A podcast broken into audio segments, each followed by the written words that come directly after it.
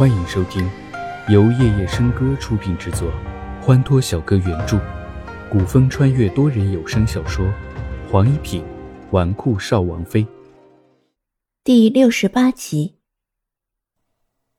女子以温婉恬静为美，小姐虽然聪慧过人，可知过于牙尖嘴利，就会丧失那份可爱。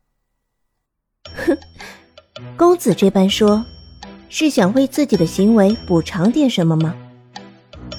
既然公子这般有诚意，我若是不接受，就显得太过矫情了。本小姐一向是金钱如粪土，公子既要赔罪，不如将门口那辆黄色的马车给我，如何？凤飞离完全没想到齐之遥转换话题会这般快。在他毫无准备的情况下就要他的马车，若是他不答应，他凤麟国太子的颜面何存？此刻他已经骑虎难下，只有顺着齐之遥的话头接下。哦，既然小姐喜欢那辆马车，那便送给小姐，就当本太子今日冒犯小姐的赔罪之礼。凤飞离深深看着齐之遥的脸，这张脸他一定要牢牢的记住。玉质这一刻无比压抑，就连世家和追风也不得不为自家主子刚才的话脸红。黄色的马车，那明明是辆赤金的，好不好？主子这视金钱如粪土的精神，果真特别。过了很久。金玉峰的舞台上了新的舞娘，跳着新的舞蹈。许多人的话题之中，大都在聊着方才发生过的事情。叶素和凤飞离也各自回了自己的雅间，齐之遥坐上属于他的位置，雅雅的品着清茶，思索着东海之事的处理方法。不多时，齐之遥便以如厕之名回到了后庭。而凤飞离也从暗处到了叶素的雅间，殊不知叶素所在的雅间的桌子底下早已经装下了齐之遥的窃听装置，即便不用人躲在门外面，也能够听到房内人说话的声音。凤飞离耍着手中的鎏金扇，冷笑着开口：“哼，六皇子倒是看了一场好戏。”叶素面色不动，淡淡开口：“你可知我父皇最痛恨什么人？”叶素看着凤飞离，继续说道：“我父皇最痛恨的不只是官员之间结党营私，更痛恨朝臣权力过大，不受他压制。在这一点上，即便是我们几个皇子，父皇也绝不放心。”今日下面坐着的人有朝中官员，有世家公子。我若是出现，是应该帮你，还是应该帮齐之遥？凤飞离皱起眉头。你的意思是？你知道齐之遥是什么人吗？夜宿端起茶盏，小饮了一口。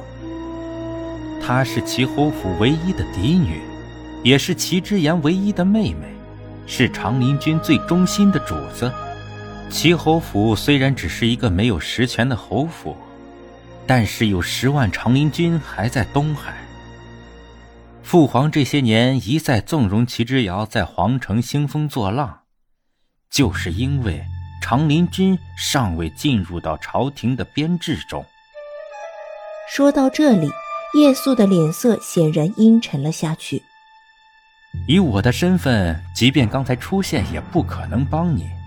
若是帮了齐之遥，过不了几日，就会有大臣的奏折送到父皇面前。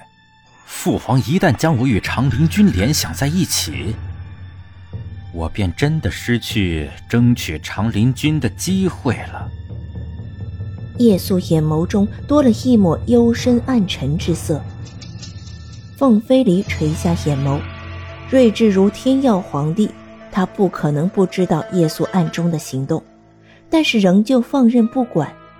只不过是因为叶素的行为尚未触碰到天耀皇帝的逆鳞，既然如此，他在后面撒点油，扔个火种，帮他一把。